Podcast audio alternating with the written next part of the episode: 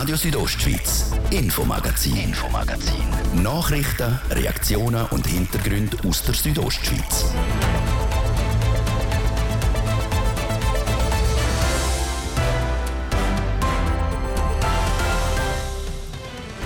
Herausforderung Hitze. Fische können sich nur zu einem gewissen Teil an wärmere Wassertemperaturen anpassen.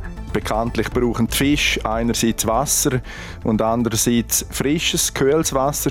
Was heißen die höheren Temperaturen für die Fische? Ein Überblick über die Situation und was die Bündner Wasserkraftwerke für einen Einfluss haben können. Sind die Bremsen von Lastwagen überhitzt, dann kann es gefährlich werden auf der Straße. Zuspitzen tut sich die Gefahr im Tunnel. Und genau da soll eine neue Technik ins Spiel kommen, die gefährliche Fahrzeuge aus dem Verkehr zücht. Neu wird die auch auf der Nord-Süd-Achse vor dem San Bernardino-Tunnel gebraucht. Wir rechnen, äh, dass mindestens drei, vier Fahrzeuge pro Monat ein potenzielles Risiko haben. Was es für eine Technik ist und wie die genau funktioniert. Das ist das Infomagazin bei Radio Südostschweiz. Im Studio ist Seraina Zinsli. Einen guten Abend. Abgesehen von einer kleinen Abkühlung gestern Nacht ist es die letzten Tage vor allem Eis in Graubünden. Trocken und heiß. Das macht nicht nur uns Menschen zu schaffen, auch die Natur leidet. So beispielsweise die Fische. Für sie geht es laut dem Schweizer Fischereiverband um das nackte Überleben. Warum und wie die Situation in Graubünden aussieht, Manuela Meuli. Die Fische haben im Moment mit gerade zwei Problemen zu kämpfen. Durch die Trockenheit hat es nämlich nicht nur zu wenig Wasser, das Wasser, das es hat, ist auch zu warm. Das bestätigt der Konradin Knupfer, Vizepräsident vom kantonalen Fischereiverband Graubünden. Bekanntlich brauchen die Fische einerseits Wasser und andererseits frisches, kühles Wasser, sauerstoffreiches Wasser und das ist eigentlich das Hauptproblem bei dieser Situation im Moment. Zudem fehlt ihnen die Nahrung, weil die Fische ernähren sich von Kleinlebewesen und die können nicht überleben, wenn es zu wenig Wasser hat.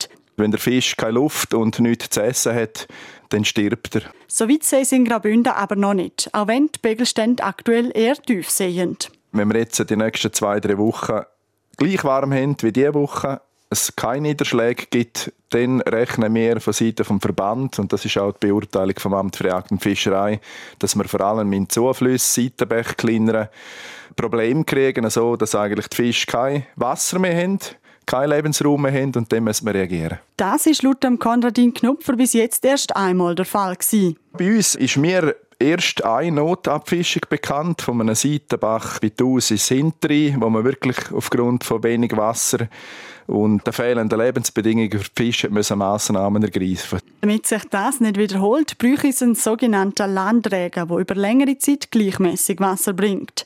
Ein kleines Sommergewitter lange nicht. Der Konradin Knupfer vom Fischereiverband sieht aber auch uns Menschen in der Verantwortung und insbesondere die Wasserkraftwerke. Stauseen und Schleusen sind nämlich auch ein Grund, warum in den Flüssen nur wenig Wasser fließt. Ein kleiner Teil Wasser müssen die Kraftwerke aber immer weiter fließen lassen. Das Restwasser. Und das ist jetzt umso wichtiger.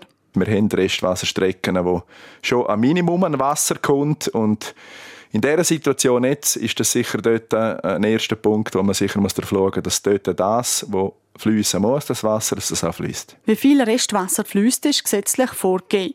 Die Engadiner Kraftwerke sehen darum keinen Bedarf zum Handeln, wie Heinz Gross vom Verwaltungsrat sagt. Es gibt keine außerordentlichen Maßnahmen aufgrund von der Trockenheit.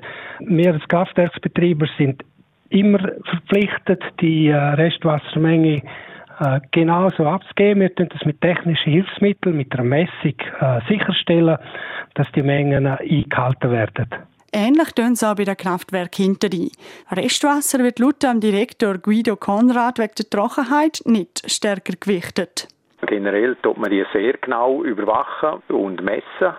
Und das machen wir auch jetzt standardmäßig, wie es auch. Und die Restwassermengen, die hier vorgeschrieben sind, die fließen auch. Zudem geben beide Kraftwerke an, dass sie im Moment noch genug Wasser haben. Trotzdem wünschen auch sie sich, dass es bald regnen kommt. Der Bündner Flüss und Bech fehlt also das Wasser. Es hat aber noch genug, dass die Fische überleben und die Kraftwerke laufen.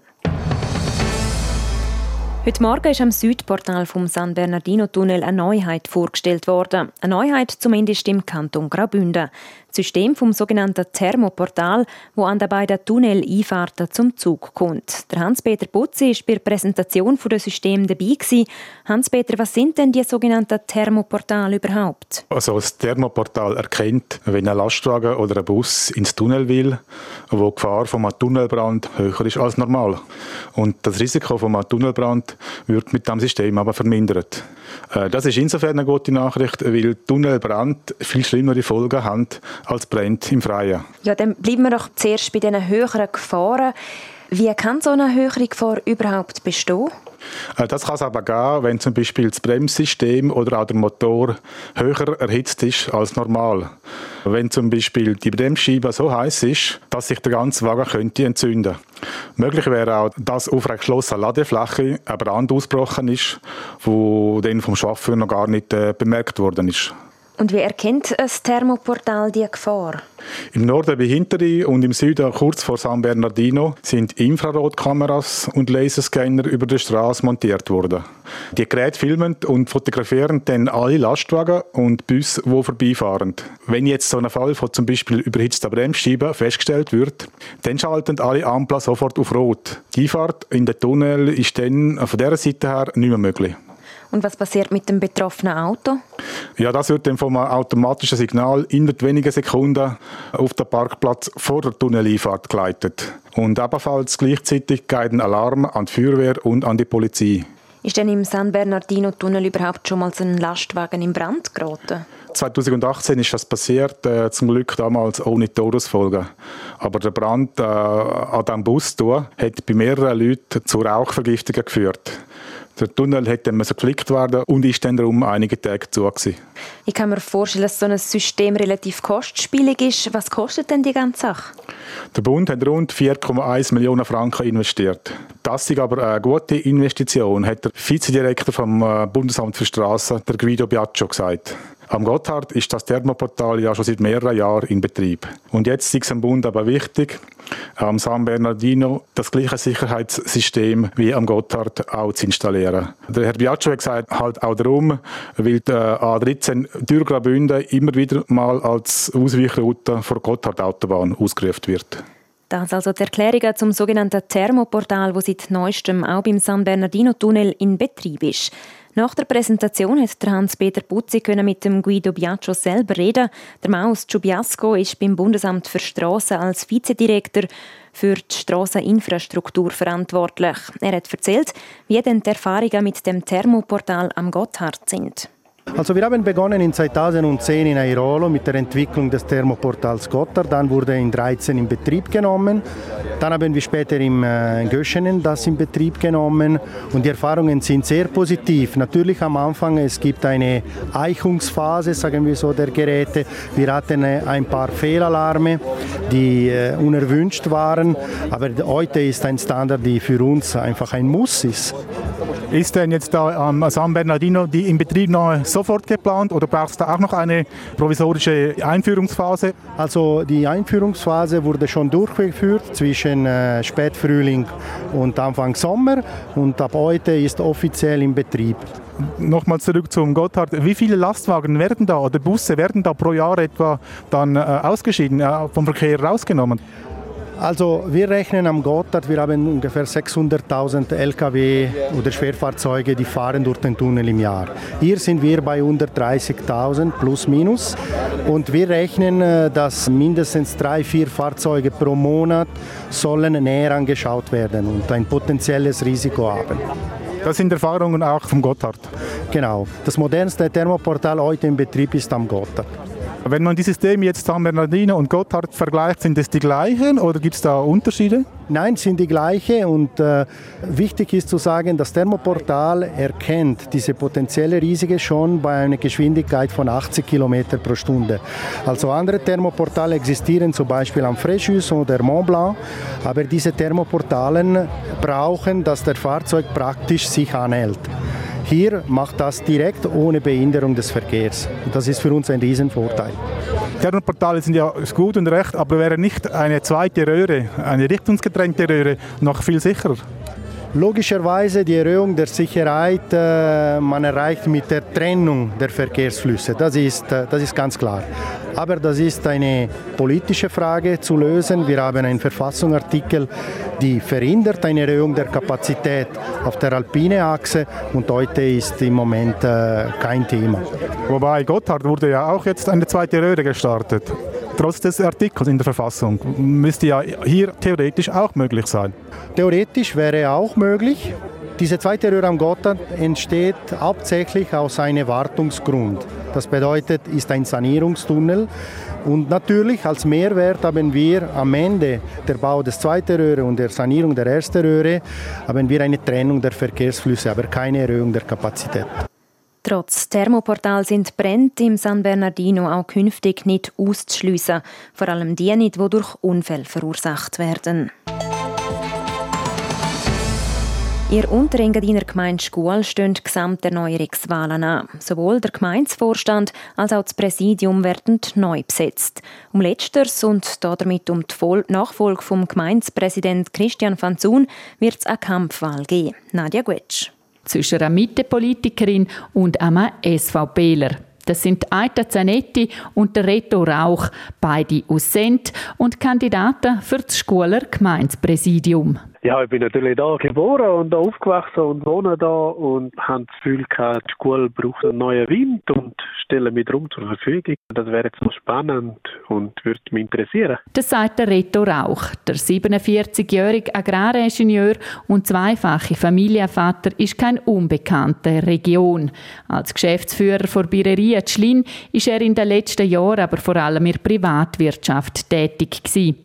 Politisch zwar auch, aber eher im Hintergrund. Mit dem Sprung ins Bündner Parlament im Mai hat das wieder gedreht und jetzt will er es auch auf der Gemeindeebene wissen. Ich glaube, bei meinem guten Alter, um so etwas machen und ich wäre motiviert, um jetzt die Gemeinde, die doch von verschiedenen Reaktionen nicht alle so glücklich sind, wie es jetzt läuft und wo ich das Gefühl habe, jetzt können wir die Gemeinde so probieren weiterzubringen. Und nötig sei der frische Wind, weil man sieht einerseits beim Personal sind extrem hohe Fluktuationen, gute Stellen, die nicht mehr besetzt werden können. Man hört viel von der Seite vom Gewerbe, auch eine gewisse Unzufriedenheit, äh, Bauvorhaben, die blockiert werden oder noch, die nicht weiterkommen. Und ich glaube, da ist es gut, wenn es ein bisschen frischer Wind kommt. Und das würde ich bringen, weil ich einfach bis jetzt noch nicht in der Gemeinde dabei bin, aber äh, durchaus Kontakt auf Chur und auf Bern und äh, regional auch Kontakt habe. Ihm gegenüber steht die 52-jährige Aita Zanetti. Vierfache Mama und Bäuerin, als Standespräsidentin und Grossrätin kennt man auch sie. Im Gegensatz zu ihrem Kontrahent kann sie den Vorteil spielen, dass sie die Gemeinde und ihre Abläufe schon kennt. Ich denke, es macht Sinn, äh, dass man die Materie schon ein bisschen kennt, dass man vertraut ist mit den Abläufen. Da sie bereits im Gemeindevorstand ist und aktuell Vize-Gemeindepräsidentin. Der Schritt zur Kandidatur sei aber dennoch ein Prozess gewesen. Ich habe nicht dürfen während dieser Zeit mich mit dieser Gemeinde, mit dieser grossen Gemeinde auch vertraut machen, ein bisschen kennenlernen, wie, wie das Ganze abläuft. Und das ist dann nachdem ich mir das auch gründlich überlegt habe, äh, zusammen mit meiner Familie natürlich auch ein, Stück weit ein logischer weiterer Schritt gewesen. Trotzdem sieht sie auch die Herausforderungen, die bei einer allfälligen Wahl auf sie zukommen. Ich denke, wie bei allen Gemeinden ist, ist die Abwanderung ein Thema, ist äh, der demografische Wandel ein Thema und natürlich die ganzen Fragen und, und Herausforderungen rund um die Rundplanung. Sich selber beschreibt Aita Zanetti so. Ich bin, glaube ich, äh, jemand, der gerne im Team schafft, aber auch Verantwortung übernimmt und äh, lieber die leisligeren Töne hat, aber dafür die, die gehört werden. Bei Ihrem Kontrahenten, Reto Rauch, tönt es so. Ich bin ein klarer Bürgerlicher, ich bin ein Macher, ich bin nicht der, der gross umstudiert, sondern eher der, der macht. Sicher nicht der diplomatisch, was es gibt, aber einer, der sicher abpackt, äh, wenn es abpacken gibt. Die Stimmbevölkerung von Schule hat also die Wahl. Das sogenannte Wahlkarussell dürfte also mit diesen zwei Kandidaturen eröffnet sein. Nadja Guetsch über die Kampfwahl um das Schuler Gemeindepräsidium. Die Wahl ist dann am 25. September. Weitere Kandidierende können sich bis dann noch zur Verfügung stellen. Das ist Radio Südostschweiz mit dem Infomagazin. Im zweiten Teil gehen wir unter anderem der Frage nach, warum es im Kanton Graubünden im Gegensatz zu früher keinen Tabakanbau mehr gibt. Es wird Zeit, den Schatz zu finden. Schatz zu finden. Mach mit bei der Südostschweiz Schatzsuche. Rätsel lösen, deine Zahlen kombinieren und den Code zum Zahlenschloss an der Schatzkiste herausfinden. Alle Informationen zur Schatzsuche in Brunwald, Splügen, Bani, Brambrüsch und Langwies findest du auf so-schatzsuche.ch. Südostschweiz Schatzsuche vom 25. Juni bis 7. August. Präsentiert vom Volk. Wechsle dein Internet jetzt bei MobileZone zu Sunrise. So sparst du über 1500 Stutz und zusätzlich gibt es 150 Franken geschenkt. Jetzt nur bei MobileZone. Es wird Zeit, den Schatz zu finden. Schatz zu finden. Schatz Südostschweiz Schatzsuche. Vom 25. Juni bis am 7. August. Mehr Infos auf so-schatzsuche.ch. Das Wetter. Präsentiert von Tanzschule Home of Dance. Die Tanzschule in Kur für alle Partens. Von Disco Fox über Salsa bis zu Hochzeitstanz und Bachata. www.homeofdance.ch es gibt einen schönen Donnerstag, Feierabend zum Geniessen mit den letzten Sonnenstrahlen und harmlosen Quellenwolken. In Thusis aktuell 27 Grad, in Schkuhl 26. Morgen Freitag ist es dann recht sonnig und es wird wieder heiß. Wir knacken 30er Marken. Es gibt 34 Grad in Chur, in Davos 26 und in St. Moritz 27 Grad. Erste Gewitter sind dann für morgen Abend wieder vorausgesagt. Verkehr. Unterwegs alles in bester Ordnung, der Verkehr fließt ohne Störungen. Verkehr. Radio Südostschweiz, Infomagazin, Infomagazin. Nachrichten, Reaktionen und Hintergründe aus der Südostschweiz. Und ich gebe wieder zurück in die Redaktion zur Serena Zinsli. Und da geht es musikalisch weiter.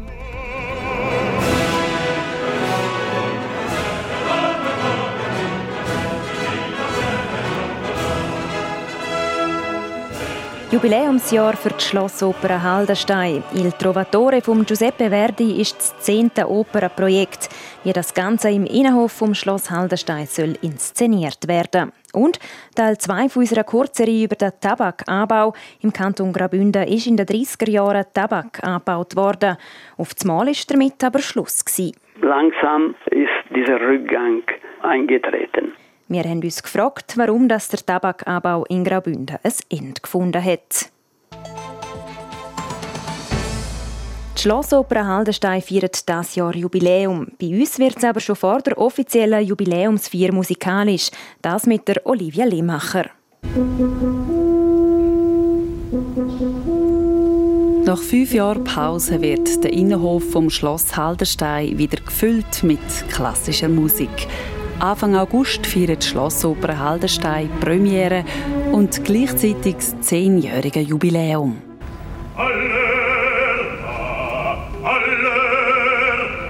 Gespielt wird die Oper Il Trovatore, der Troubadour. Es ist die dritte von den drei ganz grossen Opern von Giuseppe Verdi. Dieser Oper angenommen hat sich der Bündner Schauspieler und Regisseur Andrea Zock. Der 65-Jährige hat heute verraten, wie er als Regisseur den Verdi-Klassiker im Innenhof vom Schloss Haldenstein inszeniert. Er fasst Geschichte vorab so zusammen. Die Handlung ist, dass zwei Brüder, die nicht wissen, dass sie Brüder sind, sich gegenseitig bekämpfen. Und weil die Mutter von ihnen äh, ist, äh, will sich rächen, weil man ihre Mutter verbrennt hat. Das spielt alles im 14. Jahrhundert, oder? Es ist also eine sehr komplizierte Geschichte. Wir haben das aber ins Spital Anfang 60er Jahre verleiht. Vom 14. Jahrhundert in die 60er Jahre. Der Regisseur Andrea Zock adaptiert die Geschichte vom Troubadour in die heutige Zeit. Und so singt zum Beispiel das bekannte Stück vom Zigeunerchor nicht mehr der Zigeunerchor, sondern im Spital der 60er Jahre das Personal der Spitalwäscherei. Das grosse Hauptmotiv, das sich wie ein roter Faden durch den ganzen Troubadour durchzieht, bleibt aber bis heute.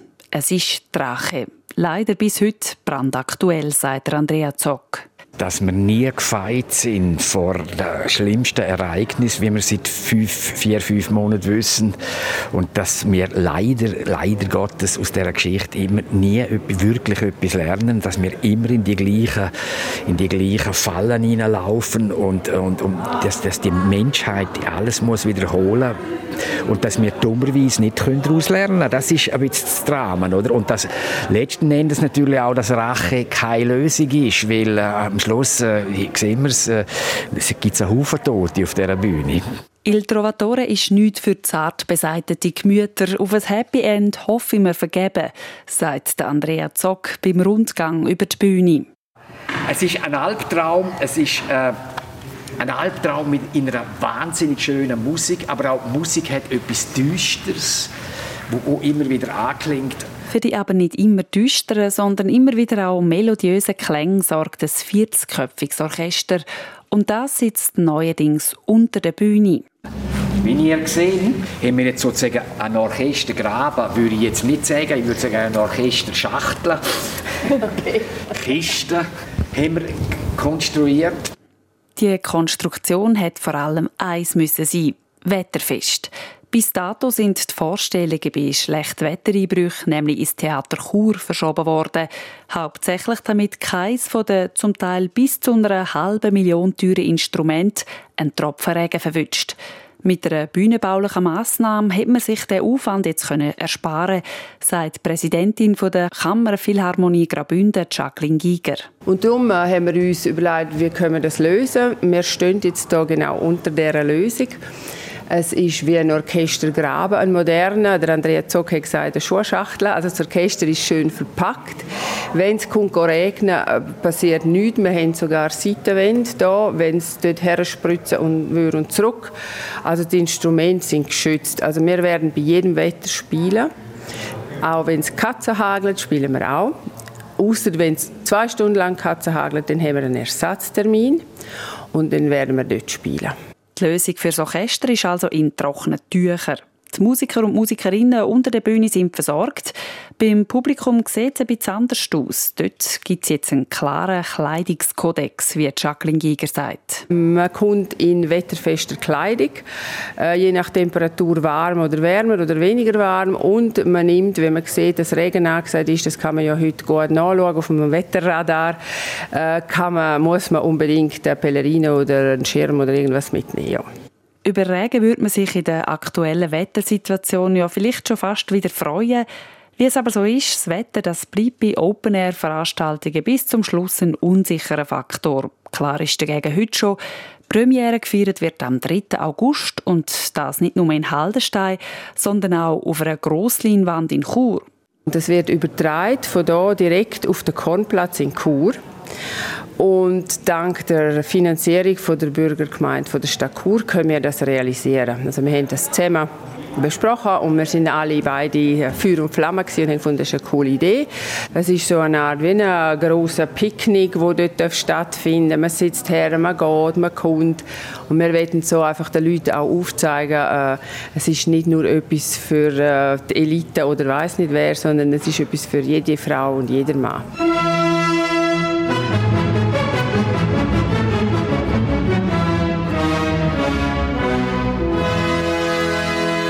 Trovatore wird achtmal aufgeführt. Wer Lust hat, Tickets könnt ihr online kaufen auf www.kammerphilharmonie.ch. Das ist der Beitrag zur Jubiläumsausgabe vor Schlossoper Haldenstein.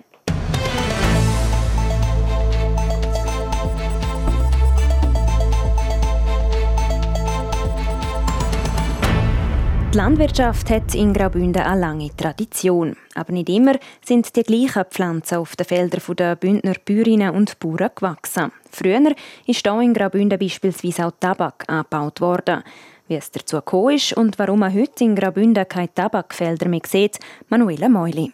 Tabak ist in Graubünden früher an den verschiedensten Orten angebaut worden. Zum Beispiel auch in der Buschlafer Gemeinde Brusio. Einer, der sich hier damit auskennt, ist der Dario Monigatti. Seine Familie hat nämlich selber Tabak angebaut. Laut ihm ist es nicht klar, wie der Tabakanbau auf Brusio gekommen ist.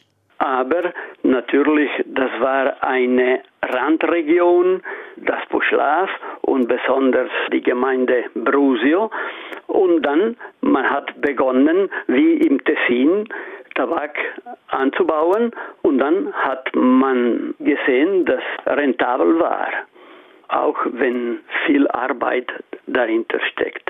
Am Anfang sehen es noch nicht viele Tabakfelder und dann immer mehr. Zwischen 30 und 40 Familien haben in Brusio angebaut. Sie haben so nämlich können ihren Lohn aufpolieren. Auch Dario Monigatti, seine Eltern und vor allem seine Mutter, hat drum Tabak angebaut. Mein Vater arbeitete bei der Kraftwerke Brusio und verdiente im Monat äh, 600, 700 Franken. Am Ende des Jahres, meine Mutter brachte nach Hause äh, 1000 Franken und das war äh, natürlich für die Familie sehr rentabel und so könnte man etwas extra kaufen und so weiter. Gelohnt hat sich das aber nur, weil der Tabakanbau im Berggebiet auch vom Bund zusätzlich finanziell unterstützt worden ist. Wo das nicht mehr der Fall war, sei der Anbau in Brusio zurückgegangen. Das ist aber nicht der einzige Grund für den Rückgang. Viele Frauen waren zu alt und die Jungen wollten nicht mehr. Das war zu viel Handarbeit und langsam ist dieser Rückgang eingetreten. Für die Tabakindustrie war der Handel mit den Buschlaferpflanzen nicht mehr rentabel. Im Buschlaf hat es sich für die Jungen also nicht mehr gelohnt, um die Pflanzen anzubauen.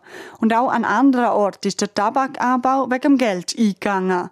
Aber auch die Natur hat den Bündner Tabakbauern einen Strich durch die Rechnung gemacht, wie das Beispiel von Felsberg zeigt.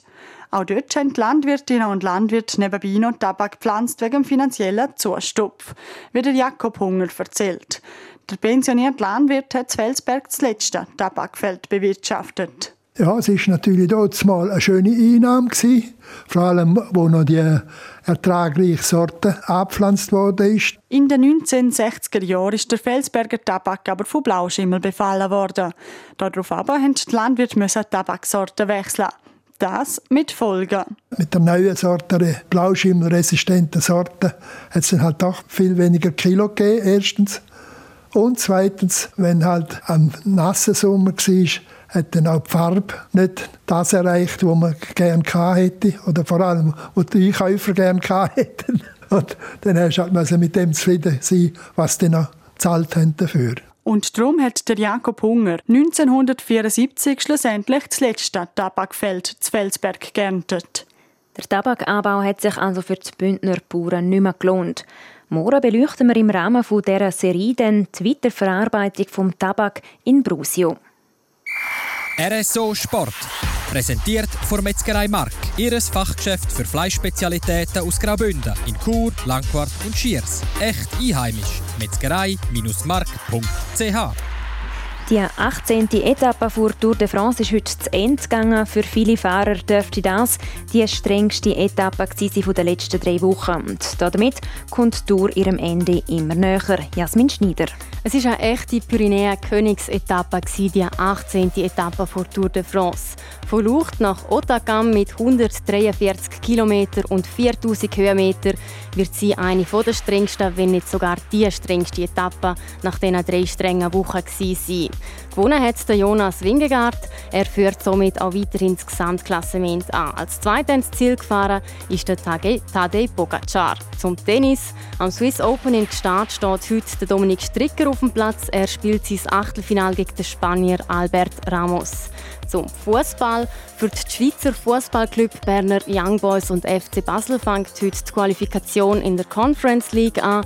Berner Young Boys spielen gegen Liepa aus Lettland. IB geht als klarer Favorit in den Match und wird seiner Favoritenrolle treu. Aktuell steht es 1 zu 0 für die Berner. Und der FC Basel spielt daheim im St. Jakob Park gegen den nordirischen Club Crusades aus Belfast. Das Spiel fängt am 7. an.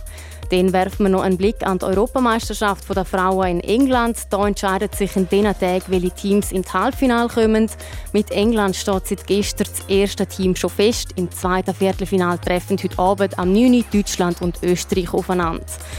Und dann hat die Schweiz in dieser Nacht noch die Chance auf Edelmetall, das an der Leichtathletik-Weltmeisterschaft in Eugene. Im 200-Meter-Lauf findet nämlich das Finale statt. Mit am Start ist auch die Mujinga Kambunji. Vor drei Jahren an der, an der WM in Doha hat sie Bronze gewonnen und an dieser WM könnte viel drin liegen. Im Halbfinale hat Mushinga Kambunji mit 22,05 Sekunden einen neuen Schweizer Rekord aufgestellt. RSO Sport. Präsentiert von Metzgerei Mark. Ihres Fachgeschäft für Fleischspezialitäten aus Graubünden in Chur, Langquart und Schiers. Echt einheimisch. Metzgerei-mark.ch ja, so viel für heute. Das Infomagazin gibt es vom Montag bis Freitag jeden Abend ab Viertel ab 5 Uhr hier bei Radio Südostschweiz. Auch jederzeit im Internet unter südostschweiz.ch Sendungen zum Nachlesen und auch als Podcast zum Abonnieren. Am Mikrofon war Zeraina Zinsli. Danke fürs Interesse und einen schönen Abend. Radio Südostschweiz, Infomagazin, Infomagazin. Nachrichten, Reaktionen und Hintergründe aus der Südostschweiz.